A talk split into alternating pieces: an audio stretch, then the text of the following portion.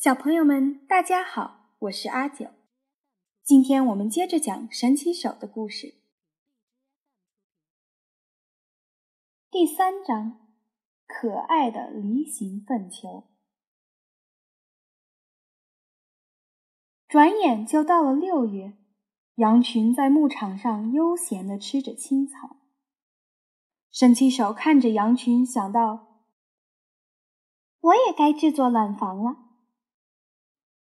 圣甲虫平常会吃马、骡、牛、羊等大部分家畜的粪便，但是为了小宝宝的卵房，它会非常挑剔地选择材料，一定要保证营养丰富啊！在一般家畜的粪便中，羊的粪便最有营养，而且羊粪中含有水分较多。所以比较有粘性。啪！这时有一只羊排出了新鲜的粪便，只见一群粪金龟迅速的蜂拥而上。圣甲虫们为了抢夺，有的爬到上面，有的则钻进羊粪里。那是什么？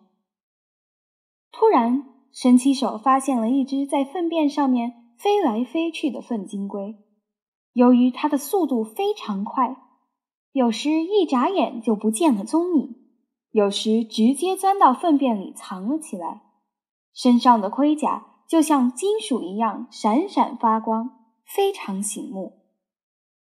怎么直接吃羊粪呢？那只闪亮的粪金龟根本不想制作粪球。而是当场吃起羊粪来。你怎么不做粪球呢？神奇手慢慢的靠过去问道。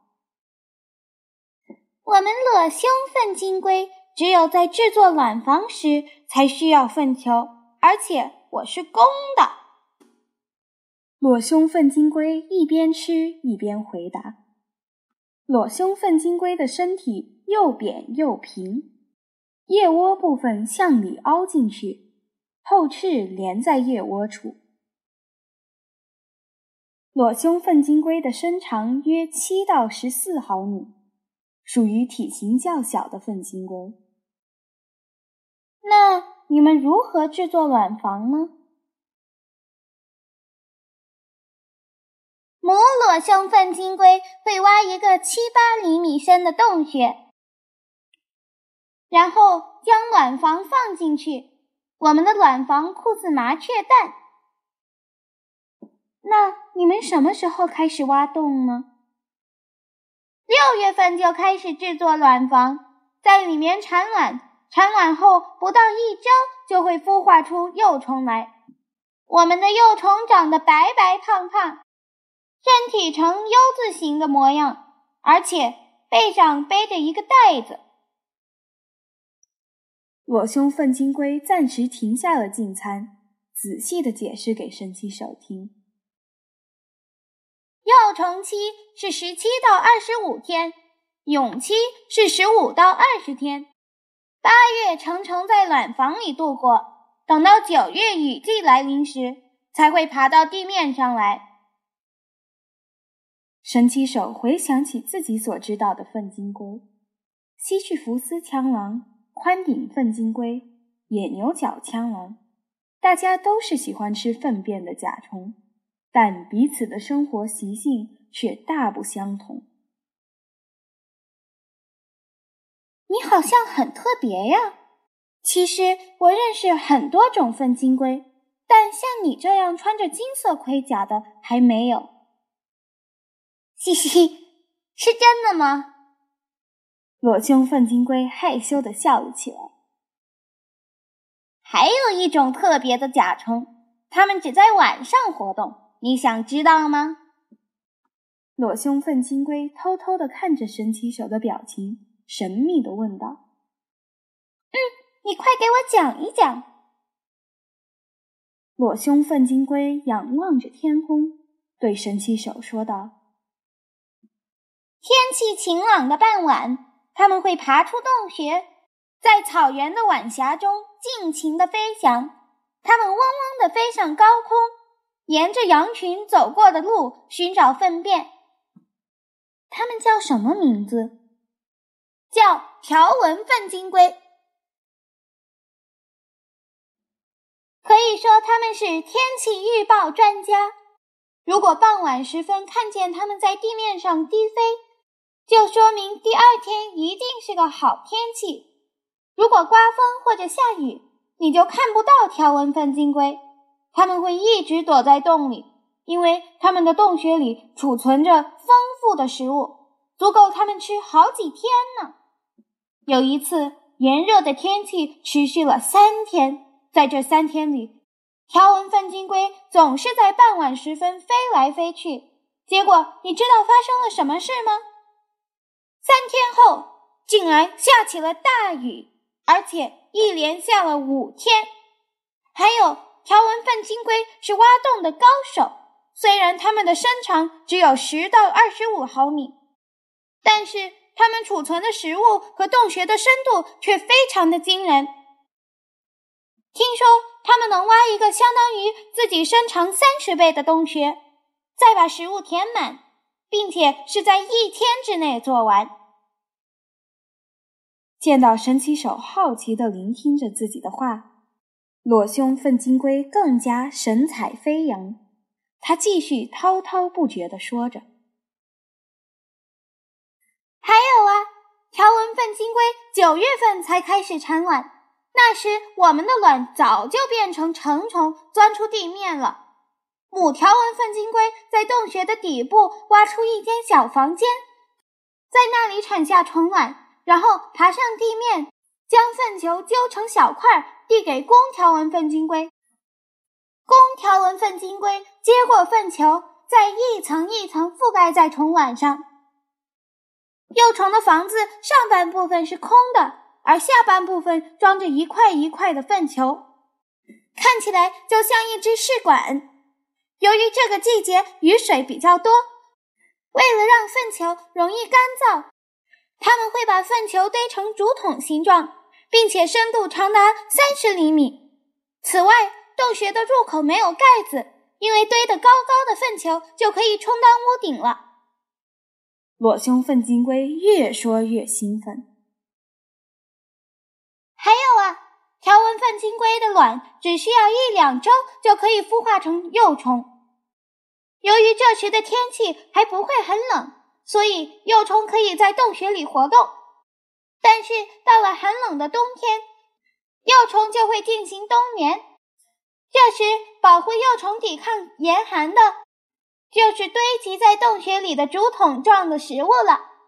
到了十二月，幼虫会发育完全。不过，他们会耐心的在洞穴里等待着春天的来临。到了春天，幼虫将体内的废弃物全部排泄，结成蛹。起初，蛹是白色的，逐渐会变成褐色。那个时候，准确的说是五月上旬。再过四五周，它们会变成成虫。成虫的翅膀和腹部是白色的，但是头部和背部已经是黑色了。不久后，翅膀和腹部的颜色也会越来越深，到了六月底，就完全变成闪亮的条纹粪金龟。终于讲完故事的裸胸粪金龟又开始埋头吃起羊粪来，留下神奇手独自想象着美丽的条纹粪金龟。哎呀，我也得赶快挖一块粪便出来。免得让其他家伙全都挖走。神奇手突然清醒过来，迅速地挖起了羊粪，然后倒立着将粪球推到附近的沙地上。那么，现在就开始制作幼虫的洞穴吧。神奇手挖了一个洞，把粪球推进了洞里。幼虫的洞穴比较狭小。刚刚能容纳神奇手的身体，他在洞穴底部再挖出一个小洞，把粪球放在那个小洞里。我得仔细查看，粪球里有别的家伙可不行。神奇手上下左右仔细地检查了一遍整个粪球，直到他确认粪球里没有掺杂其他昆虫或者卵。如果有福金龟或者小枪狼躲在粪球里的话，他们就会偷偷吃掉神奇手的粪球。我得赶紧制作卵房了。神奇手用前腿小心翼翼地整理粪球的表面。如果粪球的内部被风干的话，就不能做卵房了。神奇手把自己宽大的锯齿状前腿当成泥刀来拍平粪球，使其表面光滑而致密。如果粪球的内部变得又干又硬，幼虫就无法吃了。我是一个美食家，可以制作美味的粪球。我是一个雕塑家，可以制作美丽的卵房。伸起手用力压着粪球顶端，开始制作卵房的颈部。他先将粪球的一侧挖成茶杯底座的模样，再将它拉长，变成梨颈一样的东西。在制作过程中，神奇手并不会移动卵房的位置和方向，而是保持卵房在洞穴里斜放的位置。它移动着自己的身体，一点一点的认真制作。嗯，这样应该差不多了。神奇手满意的看着自己制作的西洋梨般的漂亮粪球。这个粪球长约四点五厘米。宽约三点五厘米。有时他也会制作一些比较小的粪球，比如长约三点五厘米、宽约两点八厘米的粪球。粪球的表面又光滑又干净，而且刚做好的新鲜粪球就像新活的面团一样柔软。但是最后，粪球的表面就会变得坚硬，甚至用力压。也不会出现痕迹，这样粪球的内部会一直保持松软，幼虫就可以吃到美味的粪便。终于可以产卵了！神奇手在卵房的里颈内产下了一颗卵，里颈内有一间凹进去的孵化室，孵化室的内壁又干净又光滑，神奇手便将卵。粘在孵化室的墙壁上。由于刚产下的卵表面具有粘性，所以能够粘在墙壁上。小宝宝，你要快点长大呀！神奇手产下的卵是米粒大小的白色卵，长度约一厘米，宽度约零点五厘米。产完卵后，神奇手把卵房的入口堵上了。梨形的卵房大部分是光滑的，只有梨颈部富含纤维物，所以比较粗糙。卵房可以通过这些纤维物达到空气流通，这样就可以让小宝宝呼吸新鲜空气了。啊，终于完成了！神奇手深深地吐了一口气。洞外的热气一直传到洞里来。小宝宝，现在妈妈该做的都做完了。神奇手慈祥地看着卵房，轻声地叮咛着：“小宝宝，妈妈的名字是神奇手，那是因为妈妈会制作神奇的漂亮粪球。现在我给你取个名字吧，就叫魔术手，怎么样？”希望你像魔术师那样制作出完美的粪球。至于怎样制作粪球，就需要你自己慢慢学习了。而且，我们的卵房也非常漂亮，一定要全心全意的制作卵房啊！不要辜负了妈妈给你取的名字。现在妈妈要走了，快快长大吧，我的小宝宝。神奇手亲切地望了望自己制作的卵房，转身爬出了洞穴，然后用泥土封住了洞口，使得入口处堆满沙土而隆起。神奇手展开翅膀，依依不舍地飞走了。